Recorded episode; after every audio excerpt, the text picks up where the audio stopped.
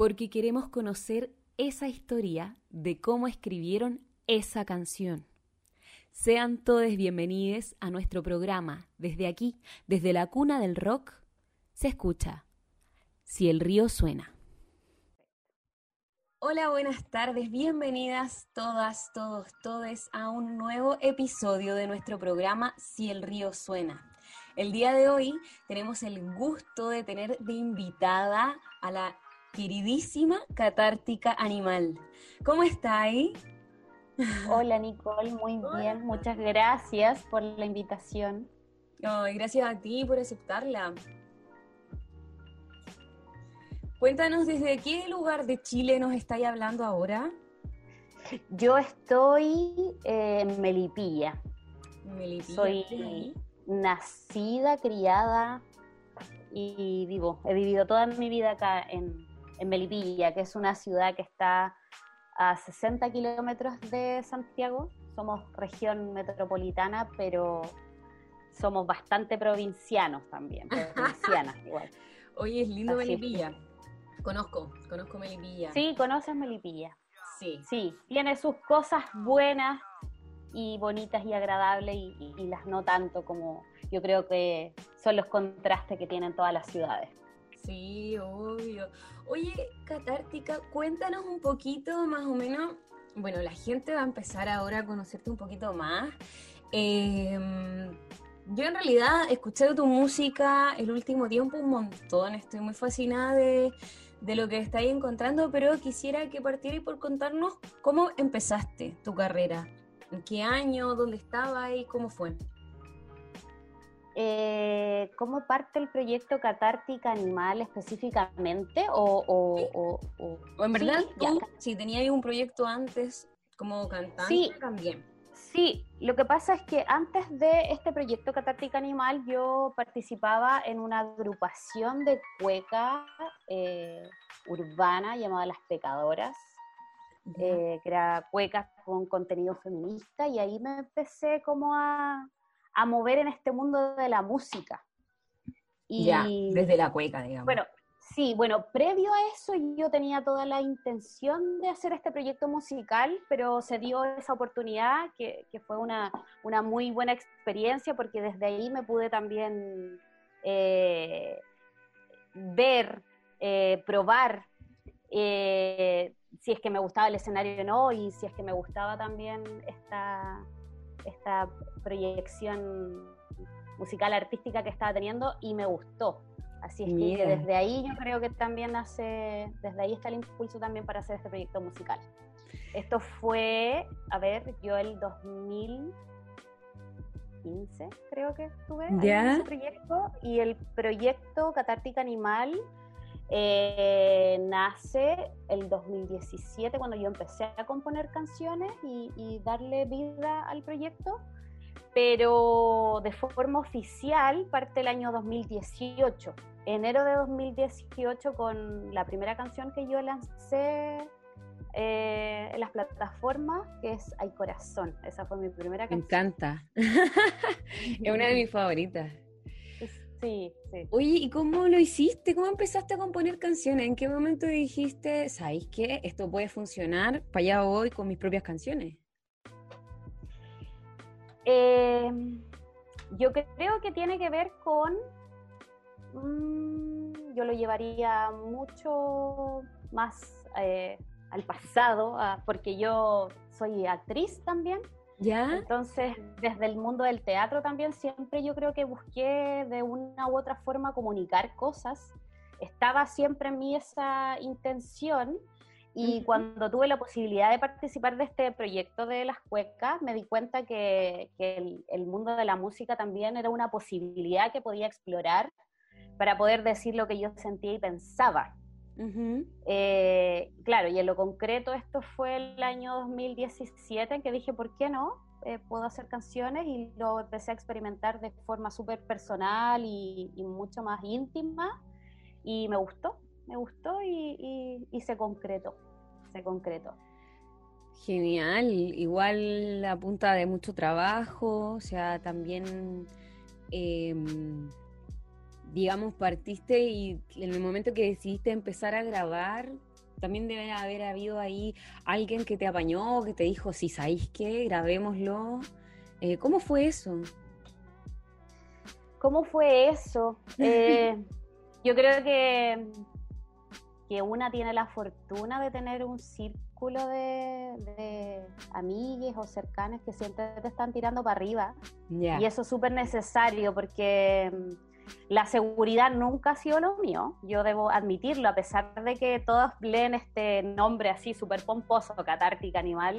Eh, siempre para mí es una lucha interna entre lo que quiero y lo que, lo que una es de forma más natural también. Entonces, afortunadamente recibí impulso, eh, apañe de las personas indicadas que me dijeron, dale, tení tenido, tenido oportunidad, tenéis talento, prueba, y si no pasa nada, no pasa nada. Yo creo que, ese es el temor que uno siente, porque igual, sí, sí, lanzar una canción es como, no sé, es, es, mostrar algo súper íntimo de uno además, pues entonces no es un ejercicio fácil.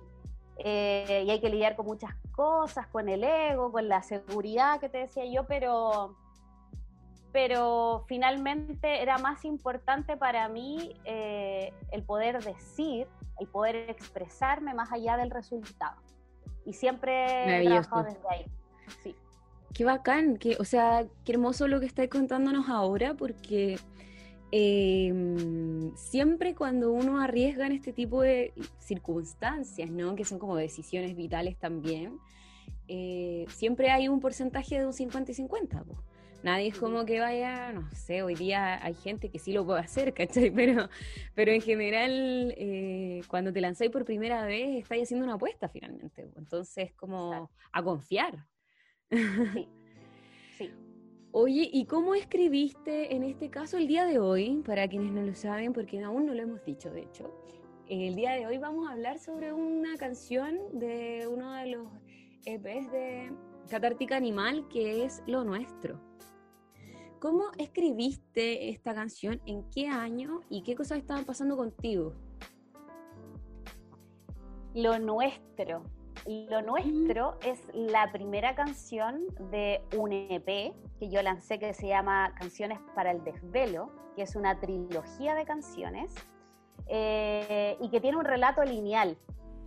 Eh, tiene un prólogo eh, que es muy bonito, una amiga que escribió ese poema que es muy bonito.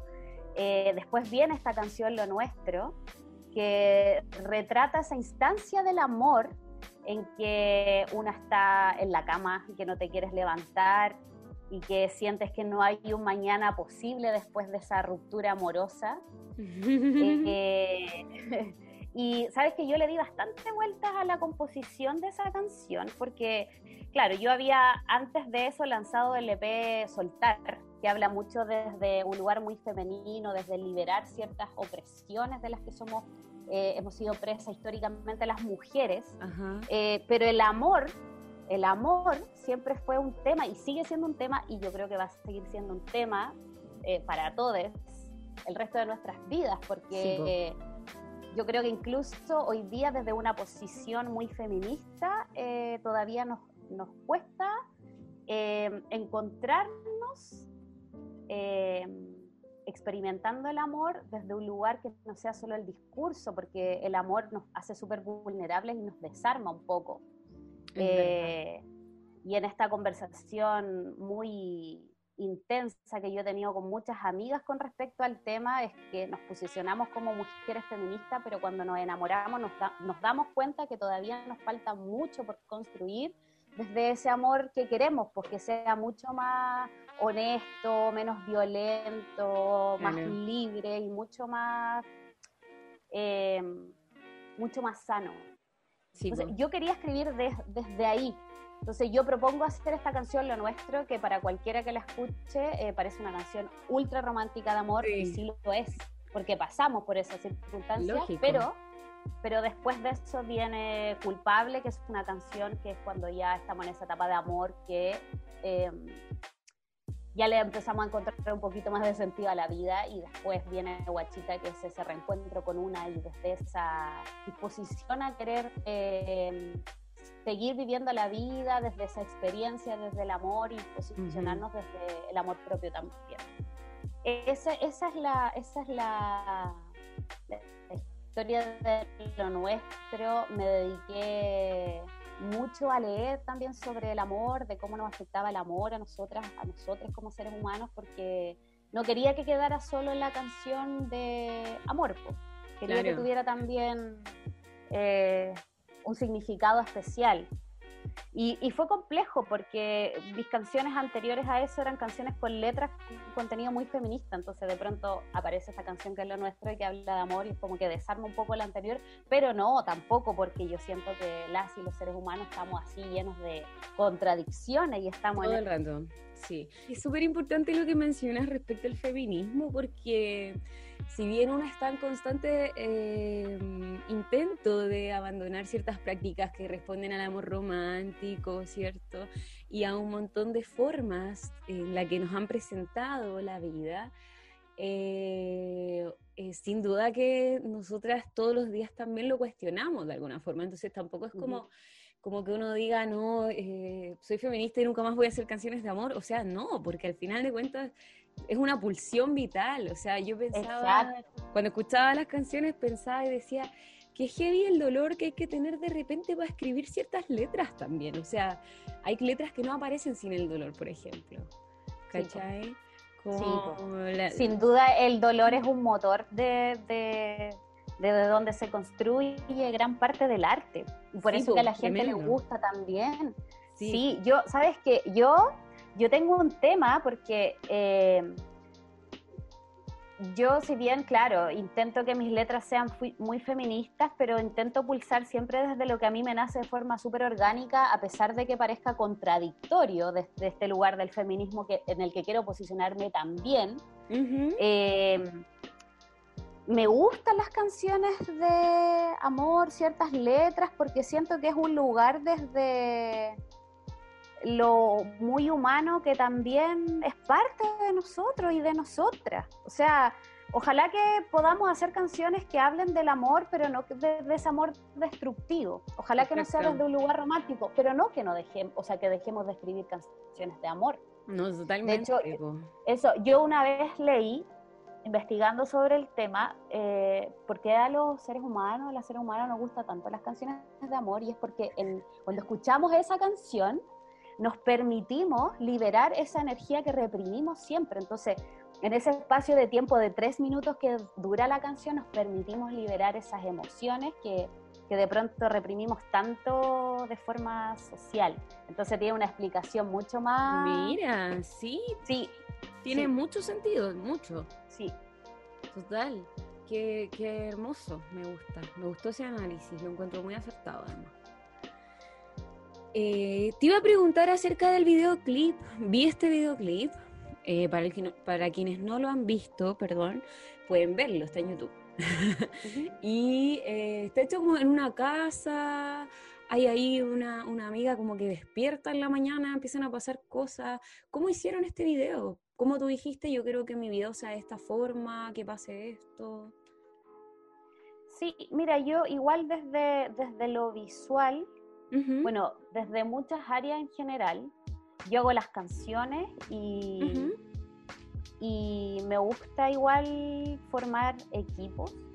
Entonces, em, me gusta que la gente que participa en este proyecto llamado Catártica Animal también se sienta con la libertad creadora de poder aportar.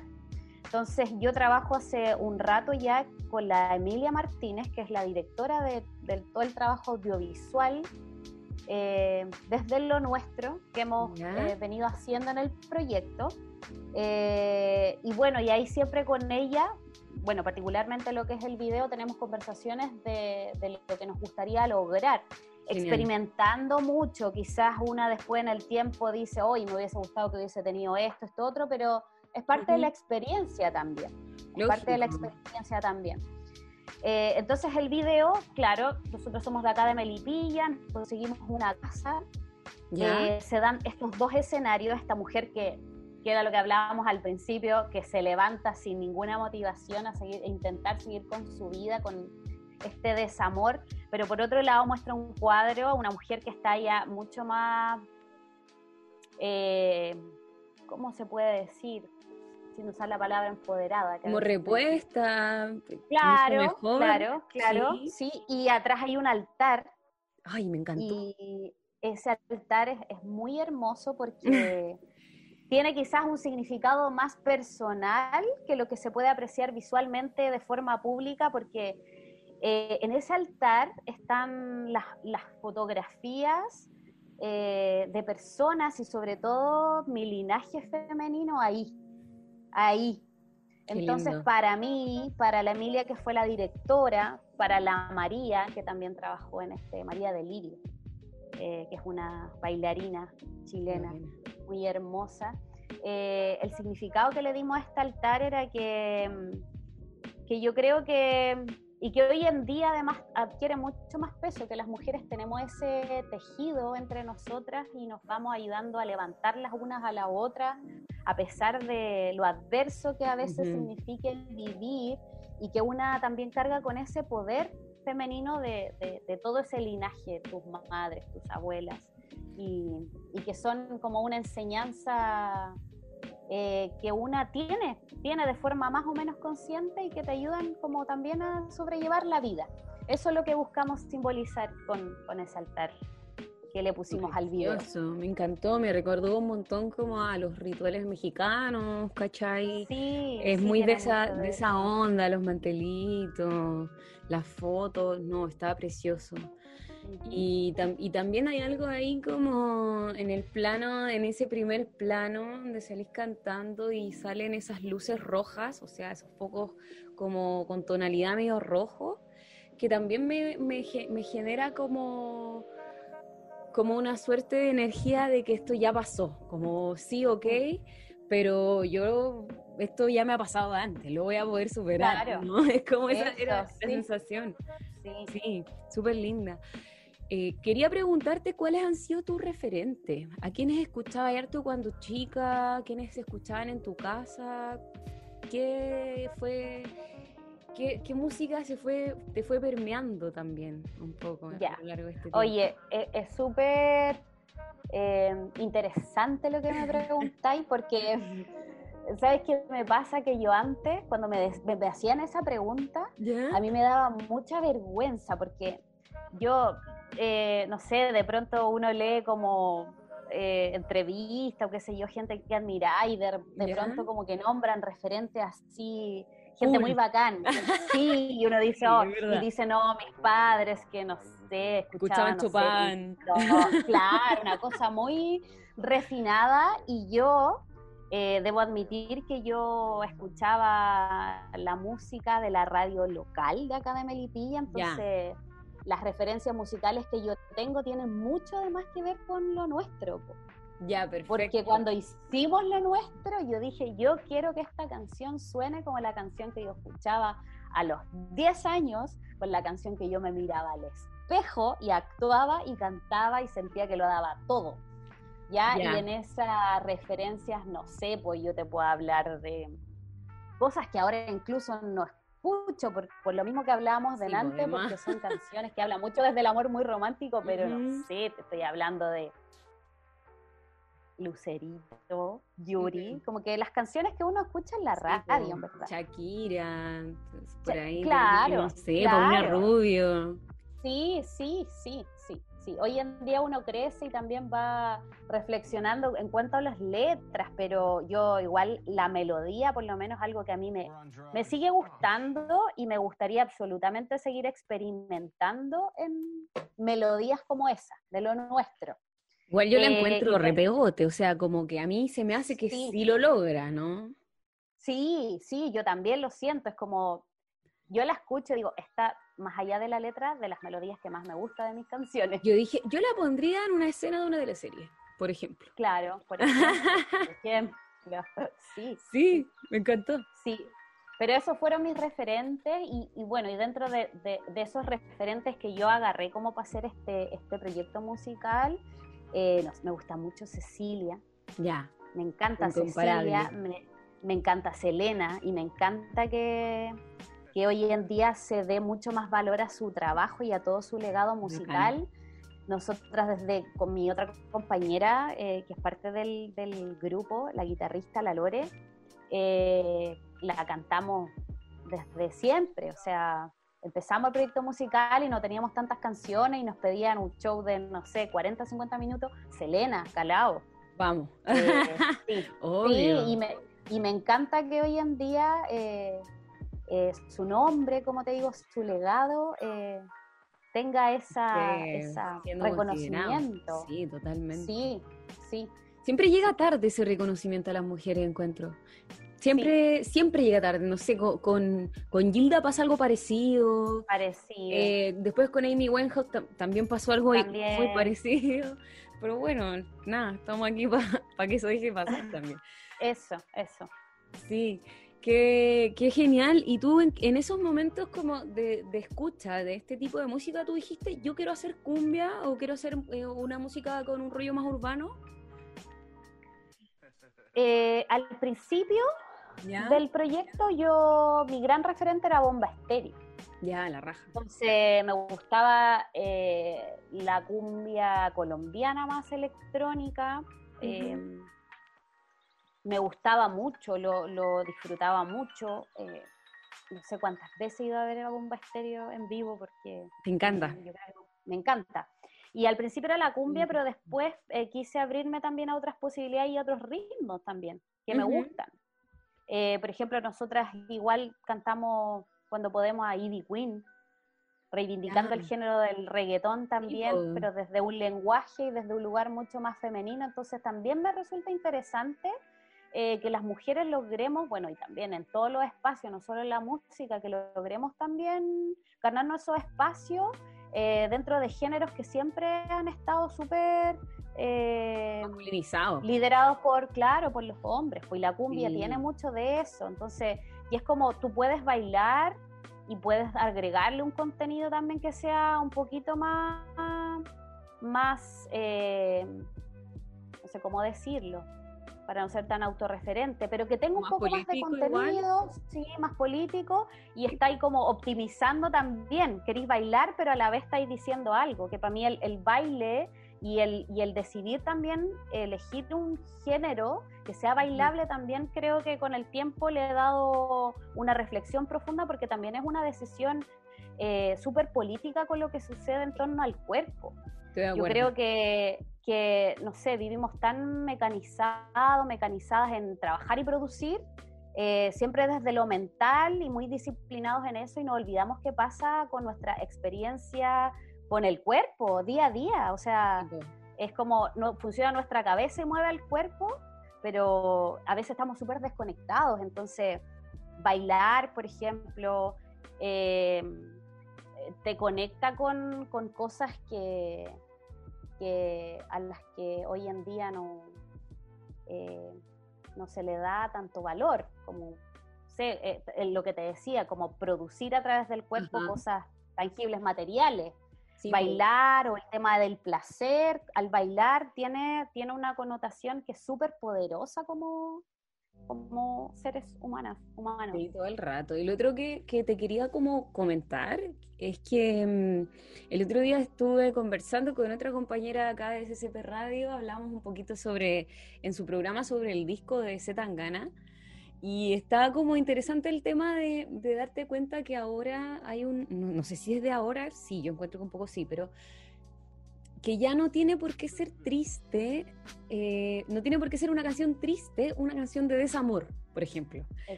Hablamos, Caleta, como de que estas, estas generaciones actuales de la música están dándole un vuelco a esa sensación de que tenía que ser triste la canción porque era de desamor. Como que ahora, eh, ¿por qué no puedo bailar el desamor? ¿O por qué no puedo bailar la sensación de, de pena, no? Claro, porque lo importante es habitar la, emoción, no negarla, porque cuando uno está en esa, necesita que esa emoción salga para poder sobrevivir a ese momento. Entonces, claro, si además lo puedes liberar a través de la, del, bailar, es aún más liberador. Imagínate además en estos tiempos en que cada día nos tocamos menos, porque estamos encima así como muy de las pantallas y la virtualidad Lo que es bailar, pegarse un baile ahí de repente en el living o en la duchita o en cualquier lado. Claro. Como, como darse como esa pega personal de conectarse con lo que uno está sintiendo igual. Sí, totalmente. Mm. Sí, darse esa libertad, esos pequeños espacios de regaloneo propio. Exactamente. Em, ya ha sido maravilloso. Estoy muy contenta porque eres nuestra primera invitada que hace música, o sea, bueno, no, la Estesa también hacía música como para bailar, pero que hace cumbia, digamos, así que tenéis canciones de cumbia, la primera invitada. Entonces, eh, esto me, me, parece demasiado atractivo porque eh, es como mm, cuando empecé a escuchar tu trabajo, ocurrió que no pude parar de escucharlo, como que tuve que escuchar todas las canciones, incluso las de atrás. Eh, y si, si bien tenéis algunas como que van hacia el género urbano y son mucho más contestatarias o mucho más eh, que exteriorizan mucho más tus pensamientos, tu ideología, están estas otras que también lo hacen, pero desde un lugar mucho más como eh, bailable, ¿no? Que es la cumbia. Y frente a eso, quería saber, ¿tú has pensado con quién te gustaría hacer una colaboración? En, aquí, ojalá en eh. Chile, digamos, músicos chilenos, música chilena, que te diga, quiero hacer una colaboración. Sí. Yo cuando partí este proyecto y empecé a mm, nutrirme de referente y sobre todo desde lo femenino. eso es algo que me gusta mucho hoy en día porque siento que, que hoy en día los trabajos de mujeres son mucho más visibles, entonces una puede buscar esos referentes, identificarse mucho más que antes mucho más que antes. Eh, ¿Cómo decirlo? Porque yo tengo una cantante que es un referente para mí. ¿Ya? No puedo decir su nombre, no puedo decir su nombre porque justamente la, próxima canción que vamos a sacar, que en realidad es un remix de mm, una reversión, más bien, de mi última canción arte, es justamente con ella justamente con ella. Entonces no lo puedo decir, no lo puedo decir todavía, pero va a ser muy pronto. Eh, fue, es, un sueño igual, hecho realidad, que alguien que tú admiras y que te diga ella, ¿sabes qué? A mí me gusta esta canción y quiero proponerte ¿En esto. ¿En serio pasó eso? Me quiero morir. Sí. Qué felicidad cuando, cuando llega ese mensaje y todo decís así. Sí, sí, sí. Y es, se vienen a mi memoria recuerdos de cuando yo fui a verla a un, a un concierto ahí en vivo y mirarla y admirarla y decir, oh, yo quiero muchas cosas de las que hace ella, quiero hacer yo, la admiro, la admiro, la admiro y ahora que pase esto es, es muy, muy bonito, es muy bonito. Qué hermoso, qué eh, bacán. Sí, sí. Ya, entonces es un, poco que, un poco que estáis cumpliendo el sueño de hacer una colaboración con alguien que lo deseabas. Sí, sí. Ya. Afortunadamente puedo decir que sí. Y es muy bonito porque eh, nos encontramos hace poco eh, también por una conversación Zoom.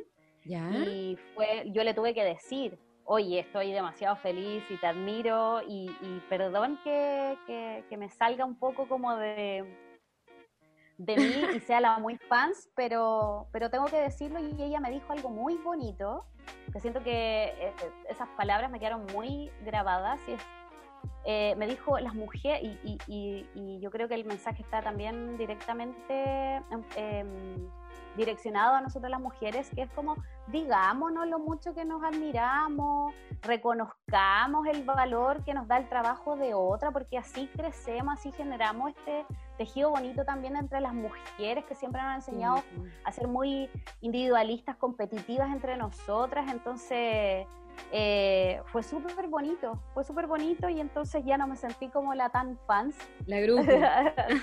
la grupi, y, claro, y ahí, y ahí ya podemos trabajar también desde un lugar mucho más humano, pero también más, más simétrico. Esa gente que tiene experiencia, como que te, que te dicen esas cosas, lo encuentro para el baúl de los tesoros.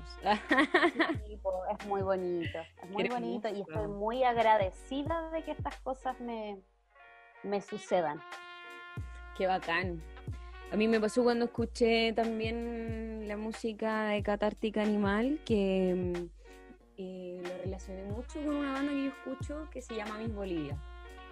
me gustó harto. Sí, me encanta, uno de mis referentes también. Sí, totalmente. O sea, van por la misma línea. Como que dije, oh, me gustaría que hicieran una colaboración con mi Bolivia. Hoy me encantaría. Y me encanta que, que de pronto, ah, como que eh, me relacionen, que me digan, hoy tu música se parece, se parece a esto. Pues, y yo decir, sí, me encanta, porque son referentes súper súper bonitos también. pues.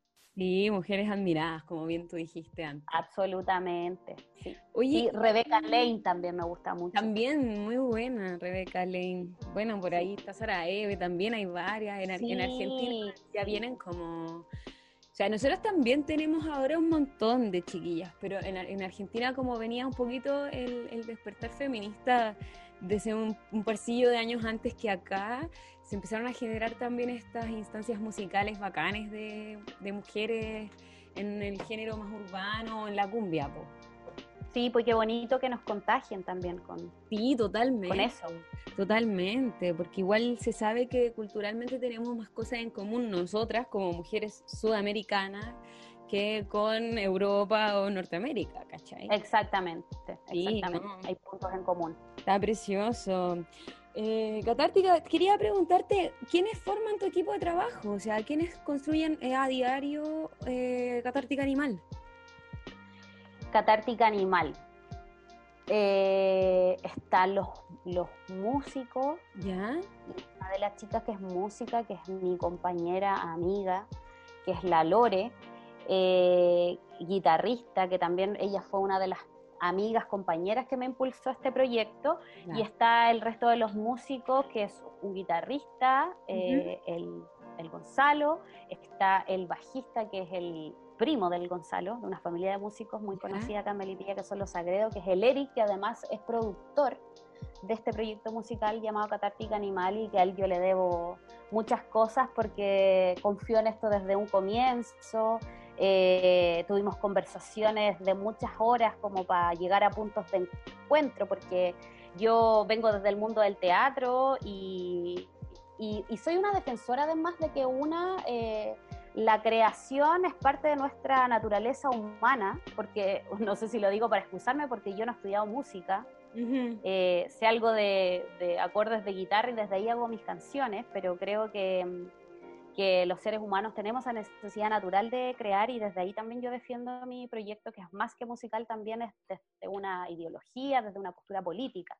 Desde ahí yo eh, doy mi discurso y el Eric trabajó conmigo desde un comienzo y supo leer y escuchar muy bien lo que yo quería. Entonces, muchas de las cosas que se han logrado es gracias a su, su, trabajo. Está Cristóbal, que es mi compañero, que trabaja desde la producción, eh, es el que trabaja en toda la logística de lo que es eh, catártica animal. Eh, está la gente que trabaja conmigo desde el audiovisual, la Emilia, la María Emilia, que es una audiovisual, cineasta. ay, no creo que se me quede nadie fuera. el Esteban, que es otro compañero que trabaja desde las gráficas, y así un montón de gente que ha colaborado conmigo que es, parte de este proyecto que lo hace con tanto cariño y de la que yo estoy muy agradecida. Qué hermoso. Y te quería preguntar a raíz de lo mismo, ¿cómo haces tú para manejar tu carrera eh, desde el punto de vista del financiamiento? ¿Cómo lo has hecho? ¿Cómo has podido grabar tus, tus canciones? Eh, ¿Cómo? económicamente hablemos de dinero. Es, hacer, es hacer magia igual en un mm. país que tiene la cultura tan, tan precarizada. Eh, mira, yo creo que, bueno, cuando yo era niña y pensaba en alguna vez la posibilidad de alguna vez hacer una canción, pensaba que era algo absolutamente imposible. Es como tener muchas lucas o que un productor, no sé, casi te conociera y fuera como de película y te invitara a hacer un disco, te claro. Eso no pasa hoy en día y es muy bonito porque siento que las plataformas digitales, eh, la tecnología nos permite hacer música desde nuestra casa si queremos. Claro. Eh, y siento que es súper bueno porque hay simetría, hay una posibilidad para todas y todos los que queremos hacer música. Pero eh, también uno entra como una competencia, y que lamentable decirlo así, no sé cuál es el otro adjetivo que podría usar, porque hay muchos proyectos musicales dentro de la escena musical. Claro. Eh, aterricemos lo, que es Chile. Eh, y entonces ahí uno tiene que tratar de darle valor a su trabajo buscando las mejores condiciones para poder grabar, eh, y no hoy día hoy en día no es tan solo grabar sino que es como las fotos la ropa las redes sociales igual como que te empujan un poco a, que todo lo visual sea muy importante. Entonces una tiene que darle mucha importancia para poder entre comillas poder sobresalir y que tu trabajo pueda llegar a más personas eh, ¿cómo lo hago yo? solo autogestión solo autogestión de mi bolsillo. Apaña igual, porque digamos que todo esto no se construye, o sea, tú podís tener mucha idea, mucha, mucho el plan armado en tu cabeza, pero también necesitas un grupo de personas que te diga, ya, sí, yo me pongo la cámara, yo con el micrófono, yo con esto.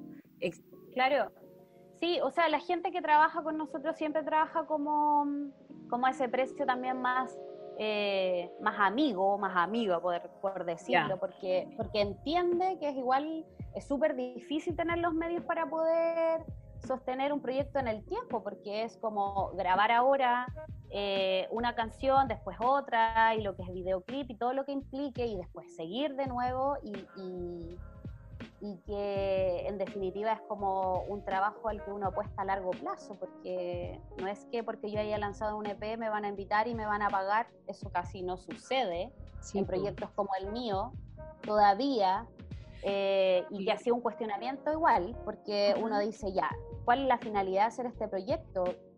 Porque uno dice, tampoco tengo la plata infinita para poder invertir. Eh, lo hago porque me gusta, porque prefiero afortunadamente del privilegio que tengo de poder invertirlo, invertir mi plata en esto, que en otras cosas que quizás no me generan eh, cosas que me den un valor, que tienen un valor quizás mucho menos material, mucho menos tangible, pero que en el fondo me, me alimentan la existencia, el alma, qué sé yo. Eh, y prefiero invertir mi lucas en eso, pero como te digo, la gente que trabaja con nosotros también entiende que, que es difícil, entiende que uno nos está haciendo rica con esto, entonces nos apañan y, apostamos todos desde un trabajo también a largo plazo. Es como, oye, ya, trabajemos, estos son los recursos, hagámoslo lo mejor posible para que quizás el día de mañana logremos tener algún resultado que nos beneficie a todos. Genial. Claro, porque además eh, si lo aterrizamos al contexto actual, em, no hay dónde cantar tampoco. O sea, si tú en algún minuto cantaste en los bares, por ejemplo, hoy día eso no es opción no es opción. No es opción. Eh, pareciera que la gente que nos dedicamos como al oficio, al mundo del arte, estamos invisibles para lo que pasa. Entendemos que lo primero que está sucediendo es, eh, salvar la vida de las personas, lo entendemos, pero yo tengo la fortuna de decir que no vivo de esto, pero mucha gente que sí intenta vivir de esto y está está pasándolo mal igual. Entonces hay que dar soluciones a la gente que intenta dar cara también eh, desde un lugar artístico que también ha sido un, un acompañamiento súper importante para, desde lo emocional también para las personas, yo siento, en esta pandemia. Entonces, eh, debemos, yo creo, en esta instancia y siempre darle valor eh, al trabajo que hacen las personas desde lo artístico, porque siempre es como ven a tocar gratis, eh, piensan que a uno le sirve más al otro. Eh, claro, y eso yo creo que, que, culturalmente es algo que, en lo posible deberíamos intentar cambiar para darle valor. Sí, es una mala costumbre y es, de los mismos... Eh, es como de los mismos creadores de, que todo esto se hace por amor al arte. Sí, sí, sí, sí, está, eso está súper instalado. Y la medida que se está instalado. se perpetúa, pues entonces también. Claro. Mm, y claro, pero. gratis, pero también hay ciertas condiciones, ¿no? O sea, invítennos al festival tanto, hagamos un trueque. Claro, claro, claro. Y, y eso cuesta igual, porque bueno, yo lo personal, donde, donde me inviten siempre voy a cantar igual porque me gusta mucho, lo disfruto mucho, pero, pero yo me imagino que también la gente que se posiciona desde ese lugar es como quiero que le des este valor a mi trabajo, también está echada como de egocéntrica o que sea mucha importancia, y no, pues, es, darle es darle valor al trabajo que hacemos, yo ah. creo que cada uno desde lo que hacemos. Ajá, y lo que a cada uno le ha costado también, si por ahí algunos se endeudó para pagar un estudio y poder grabar, ¿cachai? Son un montón de factores que uno no conoce. Claro, y es, y es eh, te puedo asegurar que debe ser la realidad de muchas y muchos que hacemos música, no, no hay otra. Totalmente. Sí, porque al, ser, al, ser la música, bueno, yo también pertenezco al, rollo del teatro y bueno, es lo mismo, ¿no? Pero al ser eh, áreas que están en, el abandono absoluto, eh, tienden a ser eh, más caras todas las posibilidades, ¿no? Como tener que grabar en un estudio es más caro porque ellos tampoco reciben financiamiento, eh, tener que pagar el piso de un teatro es más caro porque ellos tampoco reciben financiamiento y también tienen que gestionarse y vivir con esa plata. Entonces ahí es como que finalmente tú te das cuenta que o lo lográis autogestionado con mucho aguante y mucha paciencia, eh, o, no sé, también tenéis que tener los contactos, pues, ¿cachai? Porque, mm, porque es difícil, ¿no? O sea, es, difícil. Y yo creo que como bien tú decías, en, este, en esta pandemia, lo bacán ha sido que eh, la gente ha empezado como a darse cuenta del valor de las artes en general. O sea, la gente que ve la serie en Netflix está empezando a cachar que, ah, chuta, hay un actor detrás de eso, hay una persona que vive de eso, hay músicos que hacen la música para que eso exista, bla. ¿Cachai?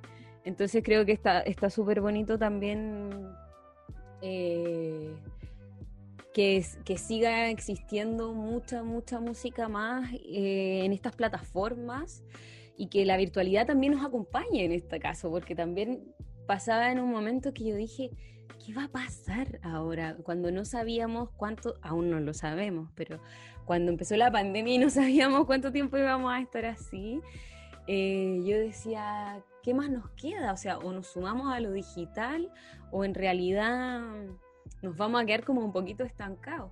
Pero todos los músicos, músicas, músicas empezaron a ver formas de eh, gestionar su música a través de redes sociales, haciendo lives, grabando, en fin, y, lo encontré bacán. O sea, siempre la gente del arte busca cómo reinventarse tarde o temprano. claro, es que yo el otro día hablaba con una amiga y me decía, pero es que nosotras venimos de un mundo muy precario, entonces sobrevivir a esto, claro, claro, como que estamos un poco acostumbrados, lamentablemente. Terrible. sí. no deberíamos, pues, pero ya está. Sí, pero ya está. Eh, María Paz, tengo preguntas para ti. Tengo unas preguntas, rápidas que vamos a hacer ahora, son muy cortitas, eh, pero eh, son para conocerte un poquito, nada más. Ya. ya. ¿Qué prefieres? ¿Las cosas dulces o las cosas saladas? Eh, las cosas saladas, sin duda. Con hambre siempre voy a preferir el, el dulce para mí es el gustito extra. Ya. Pero con hambre, salado, siempre. Soy de tu parroquia. ¿Qué prefieres para crear, la noche o el día? El día, el día. Soy súper poco nocturna, duermo mis, mis ocho horas por lo menos. Me gusta levantarme temprano. Sí, funciona Mira, Eso, eso, ha sido una sorpresa para nosotros, casi todos dicen la noche, pero muy, muy organizado. Sí, pues, yo creo que el, el, el, ¿cómo se dice? El gremio de la música está de pronto, eh, eh, como, ¿cómo se dice? Eh, estigmatizado con el tema de como ser muy nocturnos, así. Sí, sí, es verdad. Sí, sí, Como un cliché. Eh, animales no humanos con quienes vivas. ¿Vives con alguno? Sí, tengo gatas y una perra. ¿Cómo se no, espérate, perdón. ¿Me dijiste? No, sí. ¿Cuál fue la pregunta? Ah, está súper bien. Pensé que. Mascotas, que no sean humanos. Sí, sí, sí. tengo dos gatas, me encantan los gatos. De hecho, eh, la última gatita que tenemos la tenemos hace un año y la pandemia nos, nos dio ahí el aguante también criar una gatita. ¿Cómo se llaman? Y una perrita. La Pepa, la Blanca y mi perrita que tiene un nombre muy chistoso. No sé en qué momento pensamos ponerle así, creo que yo soy además... Eh, ¿Cómo se llama? la culpable, se llama Mostaza. Mostaza. Qué lindo el nombre, me gusta. ¿Cuál es tu estación del año favorita? El otoño, absolutamente. Amo también el otoño. Está ahí en tu salsa. sí, me encanta, me encanta el atardecer del otoño, la hojita, la temperatura que es agradable, el cafecito, el libro del otoño. Sí, me encanta. Cafecitos amarillos, hermosos necesitamos que nos recomiendes, antes de que cerremos este episodio de estas preguntas rápidas, recomendación de músicas chilenes que deberíamos conocer. Ya, la recomendación viene desde muy cerca, pero es mi amiga y la voy a recomendar porque la admiro mucho también. Es una compositora feminista, eh, disidente, que es Lailín Silva. Sí, me encanta el aguante que da ella. Eh, desde sus posiciones políticas, feministas, eh, de la disidencia, me encantan sus composiciones. Yo a ella, sí, creo que, es importante también hacer visible eh, a los colegas y las colegas que también están dando tanto el aguante como uno y no siempre decir la que todos conocemos. Yo creo que es importante darnos visibilidad entre nosotros también. Para eso es esta instancia. Alguien más, generalmente pido tres, pero si tú tenés cuatro, también eres libre de decirnos. Siempre eh, cuando me hacen estas preguntas, como que me hay un bloqueo mental que, que, me, dice, ¿quién más? ¿Quién más? ¿Quién más? Eh, eh, chilena, me gusta mucho la Michelle Grillet, me gusta mucho. Ya. Em, ¿Qué más escucho yo dentro de la música chilena? Compositoras. Eh, las Reptilas. Me gusta la Dani Aneco también. Eh, ay, no sé, es que hay tantas igual. Eh, más conocida, me encanta la Mariel. Ah, Mariel, Mariel. Sí, sí. Buena. Sí, ay, no sé, son tantas, me gustaría tener cabeza para nombrarlas a todas igual. Bueno, pero estamos súper con los nombres que mencionaste. Mencionaste a la Eileen Silva, Michelle Grillet, las Reptilas, Dani, Aneco, ¿estoy bien? La Dani Aneco, sí. Ya. Sí, la Flor Lumao también.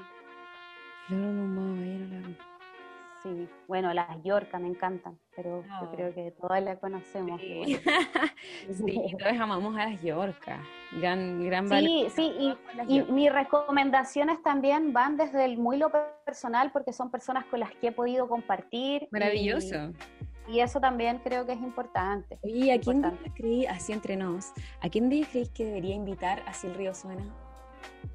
Así como de, de la sí tienen videoclip, un, tema que sea un hit y tú digas, ya, yo creo que deberían invitarlas para que sean famosas, ya. ¿Viste? Me volviste a hacer otra película. Otra película. Otra pregunta difícil. Otra, pregunta difícil. Porque a las que nombraste las vamos a, buscar y ahí siempre. Yo creo que la, la Dania, la Dania Neko, la Dania Neko es una gran eh, exponente desde su género, el hip hop de Valpo. Sí, sí, sí. Que tiene ahí un discurso súper potente también. Eh, creo que ella, ella, sí. Ya, maravilloso. Bueno, estamos llegando al final de nuestra entrevista, María Paz. Ha sido un placer, Muchas gracias. Por ahí al principio tuvimos un par de problemas técnicos, pero nada que no se pudiera solucionar. Y estamos muy agradecidos por haberte tenido en nuestro programa. Antes sí. de cerrar, quiero decirte que en este momento la gente que llegó hasta acá te está escuchando, así que aprovecha esta instancia para invitar a la gente a que te sigan tus redes sociales, entre muchos varios que tengas para entregar. ¿Sí? Ya, dale. Eso. Yo lo primero que quiero hacer es agradecerte. Siempre, siempre una debe agradecer el espacio que dan para, para poder conversar de las cosas que hace una. Eh, agradezco tu hospitalidad. Eh, yo soy un poco reacia a las entrevistas porque tengo una cabeza que siempre está dando vuelta, vuelta, vuelta, vuelta y me pongo muy ansiosa y siempre siento que estoy respondiendo cosas que, que, que, están desde otro lugar. El pero el Eso, cierto. Sí, una lucha constante. Entonces lo agradezco porque fue muy grato eh, saludar a todas las personas que estén escuchando esta entrevista, invitarles a conocer mi trabajo en las redes sociales eh, como Catártica Animal, también en las plataformas digitales donde me pueden, pueden escuchar todas mis canciones. Eso. Macampo, estamos listos entonces. Después Muchísimas gracias. Sigan a Catártica Animal en YouTube, vean sus videoclips, síganla en las redes sociales, en Instagram, está como Catártica Animal, eh, sigan también en Spotify y estén atentos porque al parecer nos dejaron bien metidos con el tema de la colaboración que se viene. Y ahora estoy pensando y digo, ¿quién es? ¿Quién es? Quiero saber. Hagan sus apuestas. Hagan sus apuestas y vamos a estar entonces a la espera de, saber quién es la próxima colaboración de Catártica Animal. Un besito grande. A continuación, entonces, les dejamos nada más ni nada menos que con el tema Lo Nuestro de Catártica Animal. Un beso, que estén muy bien. Chao.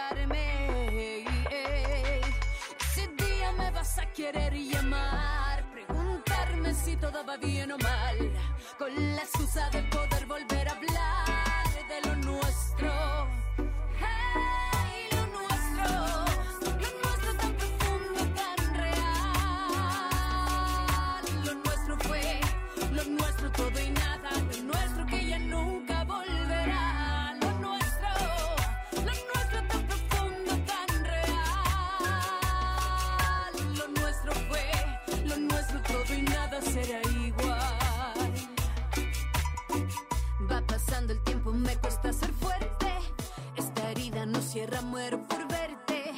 Va pasando el tiempo, me cuesta ser fuerte. Esta herida no cierra, muero por verte.